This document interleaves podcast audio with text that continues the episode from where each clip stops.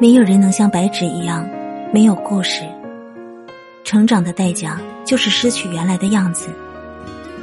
人不可能每一步都正确。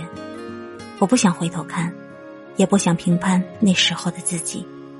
夕阳下，古桥边，红叶轻轻落湖面，涟漪回荡在我心间。你的容颜，大雁飞在天边，白成一排在晚霞之间。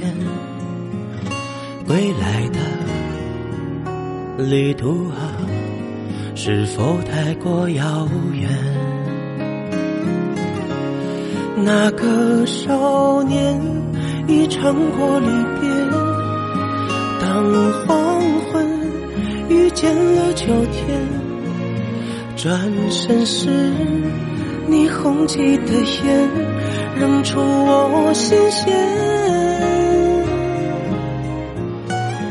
任寒风吹散了思念，我点燃第一支烟，回想起写的诗篇，归来仍是少年。